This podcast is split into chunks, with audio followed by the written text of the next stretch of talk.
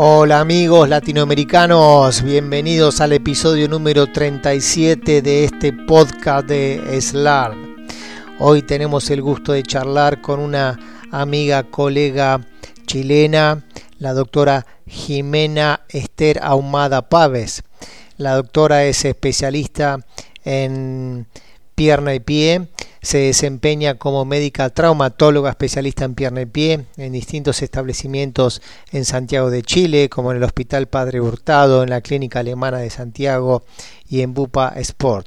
La doctora ha publicado Em, muchos eh, artículos en revistas indexadas, también participa en sociedades científicas y es miembro activa de nuestra sociedad SLAR.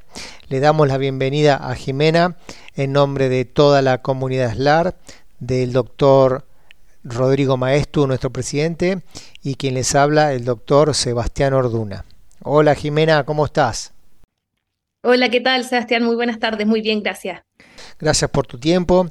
Y hoy vamos a charlar de un tema que elegimos, que es una revisión de la patología y tratamiento de las lesiones de tendones peronios longus y peronios breves.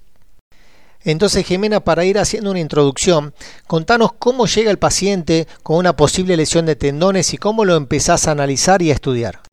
Bueno, como tú decías, es un diagnóstico bien complejo eh, en general, la patología de tendones peroneos aislada se mm, subdivide en ya sea rotura, inestabilidad o tendinopatía, pero también hay que recordar que está bien asociada a las inestabilidades de tobillo y al pie cabo varo. En el fondo, cuando tenemos unos pacientes con un paciente con inestabilidad de tobillo, historia de esguinces múltiples o un cabo varo, un charcomeritud, siempre hay que tratar de acordarse que también tienen patología de peroneo asociada y mm, también en fractura de calcáneo. Hay, hay harta patología de peroneo asociada por luxación de los tendones en conjunto con la fractura. Pero si nos vamos a la patología más del deportista propiamente tal, la rotura, la inestabilidad y la tecnidopatía, es de un diagnóstico complejo, de hecho hasta un 60% pasa inadvertido en la primera consulta. Y en luxaciones en específico hay reportes de hasta 80 semanas de diagnóstico tardío es decir, pacientes que se luxaron los peroneos en un episodio agudo por alguna esguince, alguna torsión, eversión de tobillo, y el diagnóstico se les hace a las 80 semanas. Entonces es algo que hay que tener presente, hay que preguntarle a los pacientes los síntomas y examinarlos, como a la antigua. Hay que tocar al paciente, tocarle los tendones peroneos y ver dónde es que les duele. El primer dato interesante es que estas lesiones pueden pasar desapercibidas y no pueden ser diagnosticadas en una primera consulta. Te puedo hacer una pregunta con respecto a las funciones. ¿Qué función cumplen los tendones peronios en el tobillo? Bueno, el tendón del peroneo, ambos son evertores de tobillo. Eh, el tendón peroneo largo además se inserta por plantar en el medio pie, en la base del primer metatarsiano y en las cuñas mediales. Él también es flexor plantar, pero más, más débil flexor plantar. El peroneo corto es más evertor del pie y ambos tendones cumplen un rol muy importante en estabilizar el tobillo. Por eso que en los pacientes con inestabilidades crónicas, con esguinces recurrentes, tienen también patología de los tendones peroneos porque estos están siendo activados cada vez que el tobillo tiene que estabilizarse como estabilizadores dinámicos del tobillo. Para ordenarnos con respecto a las patologías en los tratamientos, ¿cómo clasificarías las lesiones de los tendones? Hay que, acá hay que dividirlos entre tendinopatía, rotura y luxación. Para la luxación, la historia es bien clásica, que después de un esguince los pacientes sienten un pop o que algo se les salió y eh, siguen con dolor, sobre toda la versión, y en, la inestabilidad, es decir, en la luxación, a veces sienten que se les sale algo y ellos en, en, la clínica te pueden mostrar cómo es que se luxan los peroneos al realizar maniobras de estrés eh, pacientes con el pie en flexión plantar, uno les hace que hagan eversión contra resistencia y uno puede ver cómo se luxan los peroneos sobre la fíbula. Y mm, en los exámenes que uno les pide la luxación hay algunos, algunos hallazgos que son más sugerentes de patología de peroneo. Eh, hay estudios recientes que muestran que el edema óseo en la parte posterior de la fíbula es bien sugerente de luxación de peroneo. Eh, también se puede pedir una ecografía y el ecografista puede hacer exámenes dinámicos y ver cómo se luxan los tendones peroneos. Y las radiografías nos pueden mostrar un flex sign, si bien no es lo más frecuente, porque la luxación de peroneos en general no tiene hallazgos radiográficos. En la radiografía sí puede haber un flex sign, que es la, el signo radiológico de la abulsión del retináculo peroneo superior. En lesiones agudas, en general, el paciente viene a la consulta con una historia de algún esguince de tobillo. Es raro que te mencione alguna luxación o algo en los peroneos. ¿Cómo afrontas ese tipo de paciente? Eh, la historia clínica, escuchar al paciente, muchas veces ellos refieren que sienten que se les mueve algo, que se les mm. sale algo. Eh, tocar el ligamento, puede estar asociado también a esguince tobillo, entonces puede estar, además del esguince tobillo, tener la luxación. Em, hacer el, tener la sospecha diagnóstica, hacer el primer manejo de reposo, frío local, pie en alto y tenerlo presente para los controles futuros que, a los que vamos a citar al paciente, que si sigue con molestias, molestias en la parte posterior de la fíbula más que anterolateral, que es el típico esguince, sí pedir una ecografía para partir con el diagnóstico, ya que el ecografista puede hacer pruebas dinámicas. ¿Cuál es la causa de la luxación de los tendones peróneos? ¿Por qué se luxan? Los tendones peroneos tienen dos retináculos, está el retináculo peroneo eh, superior y el retináculo peroneo inferior. En el caso de la rotura aguda, lo más común es que la parte del retináculo peroneo que se inserta en el periósteo de la fíbula se avulsione. Entonces queda el peroneo corto o el peroneo largo, más frecuentemente el corto, en la parte mm, eh, anterior de la fíbula, luxado o subluxado. Entonces, el tratamiento en agudo es reducir los tendones, por supuesto, y las medidas básicas de cualquier patología es gince, que es frío, inmovilización, antiinflamatorio. Eh, pero hay que tener presente que en deportistas profesionales la luxación de peroneo termina en cirugía hasta en un 50%, andan mal con el tratamiento ortopédico. Entonces se recomienda en deportista profesional indicar la cirugía de entrada. ¿Hay alguna maniobra que puedas hacer para hacer el diagnóstico de la luxación de peroneos en tu consulta? Por ejemplo, realizando alguna versión forzada del pie. Sí, y se ve, se ve cómo los tendones se luxan hacia anterior. En general, cuando el paciente viene a tu consulta, los tendones no están luxados. ¿Hay algunos signos indirectos que puedes ver en la resonancia magnética o en alguna radiografía que te indiquen que hubo una luxación de los peroneos?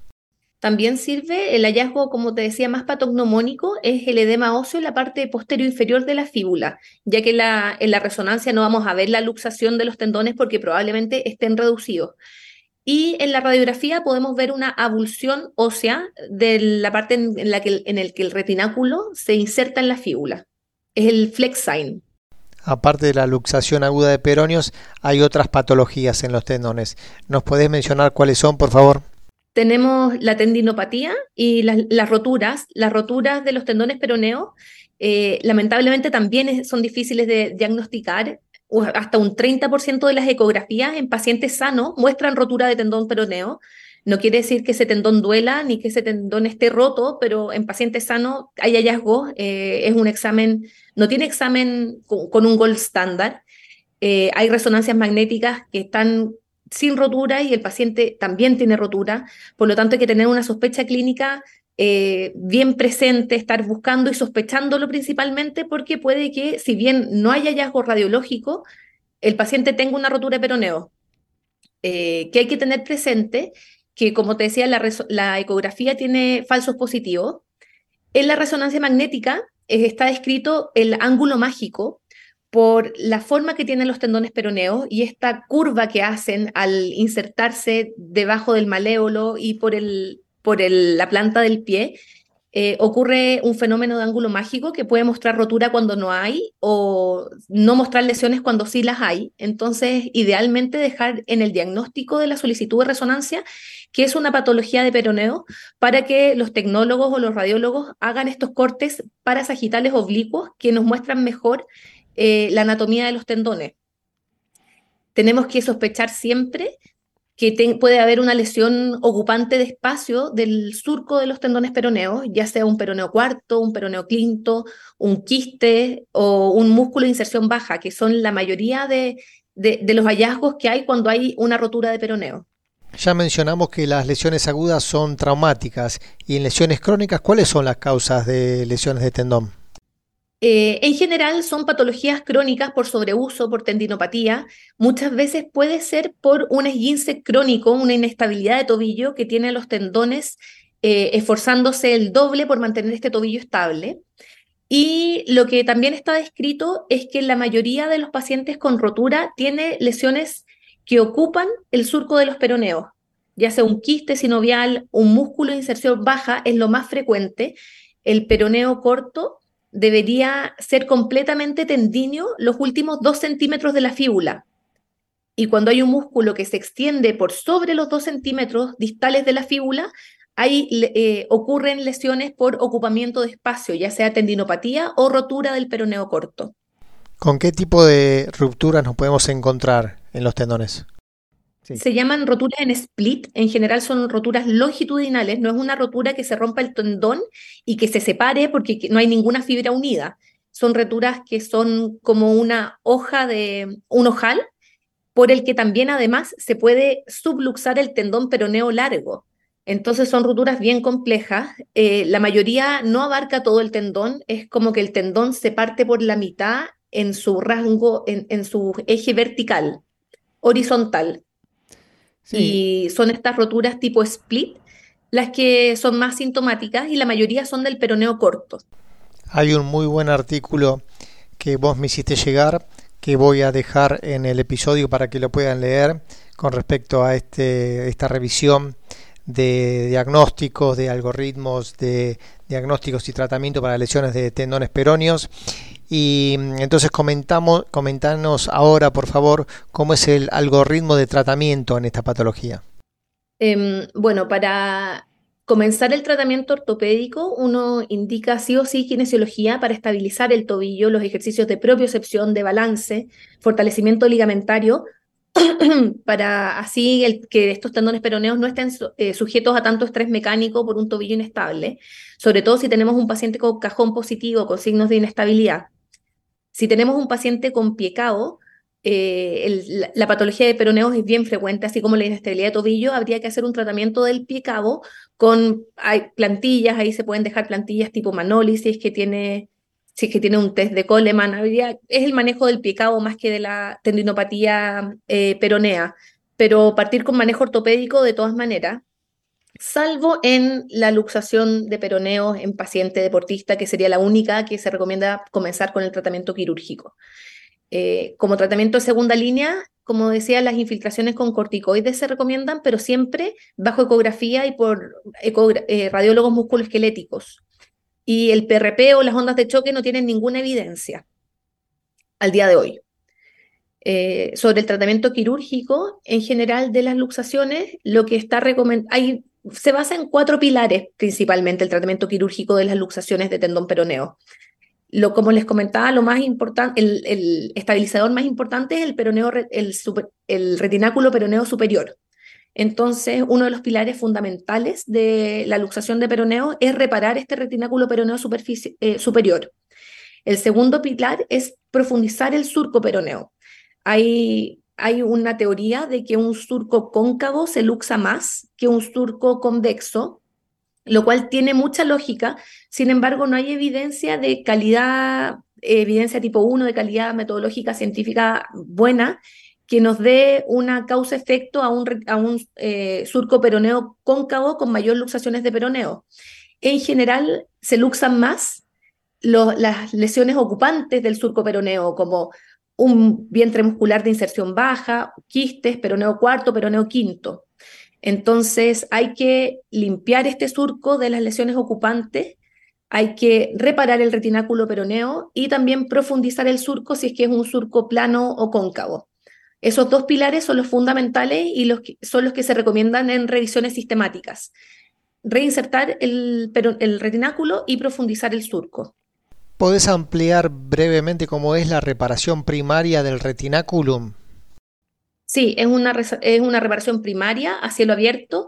Hay reportes de reparaciones endoscópicas, tendoscópicas, que yo no he visto ni he hecho, pero hay reportes de Van Dyke, de Mafuli, que hacen esta reparación de retináculo peroneo con anclas de manera endoscópica. Eh, la reparación es relativamente simple, uno hace un abordaje en la parte posterior uno levanta el retináculo, que se supone que está abulsionado, cruenta un poco la zona y con anclas puede reinsertar el retináculo. ¿Qué técnica quirúrgica se recomienda para evitar la luxación de los peroneos? Para evitar la luxación, lo que se recomienda es hacer dos actos quirúrgicos, que es la profundización de surco y la reparación del retináculo. Y con estos dos procedimientos, el retorno deportivo es el mayor que le podemos ofrecer a nuestros pacientes. Si yo veo que el surco está bien profundo y que eh, en la mesa operatoria, cuando reparo el retináculo, estreso estos tendones y se mantienen en su posición, no me parece necesario profundizar un surco que ya está profundo. Pero si tenemos un surco plano o, o convexo, sí me parece lógico profundizarlo y es lo que recomienda la literatura.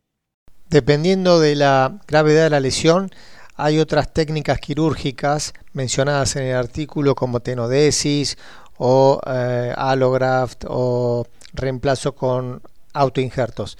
¿Nos puedes ampliar con respecto a esos tratamientos?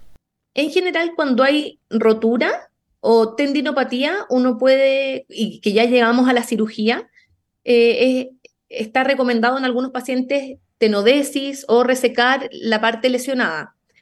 Si tenemos una rotura de los tendones en general, el tendón peroneo breve se, rompe más que el peroneo largo. El tratamiento sería un debridamiento o reparar o resecar esta zona que está con este split. Hay un trabajo de los doctores Wagner acá, chilenos, de hace un par de años, que em, es un estudio biomecánico que ellos resecaron y dejaron hasta un tercio del tendón indemne y este tercio del tendón demostraron que toleraba cargas similares que el tendón nativo. Porque en el fondo en la literatura uno siempre ve estos números mágicos que dicen que si tiene un 50% del tendón indemne, uno lo puede dejar. Y si tiene menos de un 50, hay que hacer algo como una tenodesis o un alo injerto. Pero los, doctores Wagner en este estudio cadavérico mostraron que hasta un, un tercio del tendón indemne tolera cargas similares. Y hay otro estudio también bien interesante, también de, un doctor acá chileno, el doctor Pellegrini, que mostró que eh, las tenodesis generan un desbalance muscular en estudios cadavéricos. Entonces, si tengo un paciente joven, deportista, no se recomienda realizar una tenodesis. Ahí se recomendaría un halo injerto, ya que los pacientes con tenodesis tienen un mal retorno deportivo y quedan con algunas molestias en la actividad física. Entonces, si es un paciente de mayor edad o de baja demanda, le podemos recomendar y sugerir una tenodesis. Pero un paciente deportista, lo ideal sería hacer un halo injerto en caso de quedar con un tendón de mala calidad o, poco, tendón nativo indemne. Ya que estamos hablando de los tendones peroneos, te voy a hacer una pregunta con respecto a ahora hay un grupo de médicos que están haciendo reconstrucción del ligamento cruzado anterior de rodilla con el tendón del eh, peroneo eh, longus. Hacen una tenodesis a nivel del, maléolo entre los dos tendones y cortan el tendón hacia proximal. ¿Qué opinas de, ese, de esa falta de tendón? Estuve también averiguando, investigando un poco de esta técnica porque había escuchado que se estaba usando el peroneo largo para lesiones de cruzado anterior. El peroneo largo tiene una función específica en el tobillo, estabiliza el tobillo, y, no sabemos en qué va a afectar estos pacientes en el futuro. En general, la patología de cruzado se opera en pacientes que, son de alta demanda física, son pacientes deportistas que quieren retomar su actividad física y el peroneo largo tiene una función que no es menor. Entonces, la verdad es que como traumatóloga de tobillo y pie no lo recomiendo. El peroneo largo estabiliza el tobillo, el peroneo largo tiene una función eh, también en flexión plantar de tobillo, y hay estudios que si bien son biomecánicos, no son estudios clínicos, muestran un desbalance muscular al realizar tenodesis. Entonces, sobre todo en pacientes deportistas, no me parece que sea lo más adecuado y no se lo recomendaría a los colegas de rodilla. Por eso mismo te, hacía esa pregunta, ¿no? Porque hablan de muy buenos resultados con respecto a la rodilla y demás, pero eh, nadie todavía habla qué pasa con, con el tobillo, ¿no? Dentro de la patología de los tendones peroneos se menciona el osperonium. ¿Nos puedes comentar qué es esto y si tiene alguna implicancia terapéutica? El osperonio em, es este osículo que se forma en, el trayecto del peroneo largo, que está en, en proximidad del hueso cuboide, cuando el peroneo pasa a plantar por el surco cuboideo. Eh, en general es un hallazgo eh, radiológico. Eh, en general está en ambos pies. Uno lo puede encontrar en el otro lado también. Y el problema es cuando ocurre este síndrome doloroso de los peroneos, que, que, es lo que traduce en general una rotura del peroneo largo o una tendinosis del peroneo largo. El peroneo largo se puede atrapar entre el os peroneo y el tubérculo peroneo, entonces puede provocar una rotura. Eh, muchas veces después de un esguince también podemos ver eh, fractura de los peroneos. ¿Cómo lo podemos diagnosticar? En general tomando la radiografía contralateral, porque muchas veces estos os son bipartitos y es normal que esté partido por la mitad. Pero cuando hay una separación de estos dos bordes del os peroneo de más de 6 milímetros o el os peroneo se encuentra a más de un centímetro de la calcáneo cuboidea, sospechamos una fractura del, del, del os. Em, y lamentablemente no tiene, no tiene un tratamiento claro. Eh, como todos dejamos primero el tratamiento ortopédico, kinesiología, y si es que no anda bien, se indica la cirugía, que sería una resección pero la resección de este os peroneo deja un gap en el peroneo largo que es difícil de reparar. Otro de los tratamientos mencionados es la aumentación del peroné con un bloque óseo. ¿Para qué patología estaría indicado este tratamiento? Sí, para las luxaciones recidivantes, porque el primer, el primer tratamiento, como decíamos, es la reinserción del, del retináculo perono superior y la profundización de surco. Si es que la luxación recidiva, vamos a los tratamientos de segunda línea. Los tratamientos de segunda línea, ninguno tiene muy buenos resultados y ninguno tiene evidencia de muy buena calidad. La mayoría son reportes de casos y em, el tratamiento con un bloque óseo, que son estos block-to-bone eh, procedures, uno hace una ventana ósea y trata de aumentarle la cobertura a los tendones peroneos para que estos no se luxen. Lamentablemente esto puede generar no unión, puede generar fractura, puede generar irritación por material de osteosíntesis. Entonces, en caso de recidiva, no es mi primera línea de tratamiento. Eh, lo que prefiero hacer yo y lo que he hecho con mis pacientes es una aumentación con el tendón de Aquiles. Hay una técnica publicada hace varios años que tiene buenos resultados que se llama técnica de Ellis. Uno saca un pedacito del tendón de Aquiles retromalolar manteniendo la inserción calcánea. Y eso lo reinserta como eh, retináculo peroneo superior. ¿Cuál es el tiempo estimativo del retorno del deporte y si los deportistas vuelven al mismo nivel de deporte que tenían antes de la lesión? De, el retorno deportivo de estas lesiones tampoco hay mucho publicado. En general, el retorno deportivo eh, está mal definido también en la literatura qué es retorno deportivo eh, a deportistas de alto nivel o deportistas no tan competitivos, amateur. Si es que se hizo un procedimiento de profundización de surco y reinserción con ancla, en general mm, le mantengo la bota por seis semanas con carga inmediata y con movilización asistida desde el minuto uno. Lo que hay que tratar de de proteger eh, la versión y, que este retináculo se, se eh, abulsione nuevamente.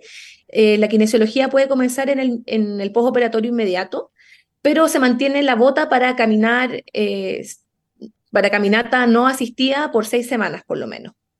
¿Y en general vuelven al mismo nivel deportivo que tenían antes de la lesión?